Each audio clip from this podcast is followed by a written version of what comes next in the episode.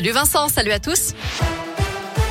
À la une, la baisse du chômage. Le nombre d'inscrits à Pôle emploi en catégorie A, donc sans activité, a diminué de 5,9% au quatrième trimestre 2021. Même tendance chez nous, moins 7,5% dans l'Ain. À l'échelle nationale, ils étaient 3 336 000 inscrits, ce qui représente plus de 200 000 chômeurs en moins par rapport au trimestre précédent.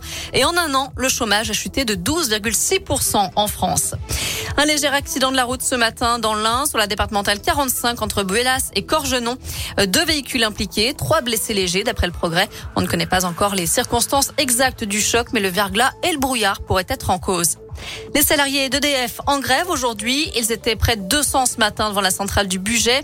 Mobilisation pour dénoncer la demande de l'État à EDF de vendre davantage d'électricité à bas prix à ses concurrents afin de contenir la hausse des prix de l'électricité pour les ménages et les entreprises. Les salariés craignent que ça mette en danger la santé du groupe. La direction, elle, se veut rassurante de ce côté-là. Peut-être un soulagement pour les parents et les enfants. Le protocole sanitaire pourrait être allégé dans les écoles après les vacances de février.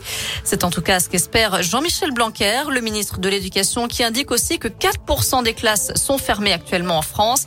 Il assure également que 90% des masques FFP2 sont arrivés dans les écoles pour équiper les enseignants et les personnels.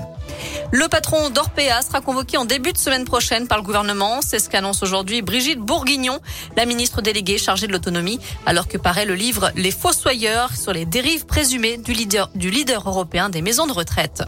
Du sport et du basket, la JL Bourg veut continuer sur sa bonne dynamique face à Liubian en Eurocoupe ce soir.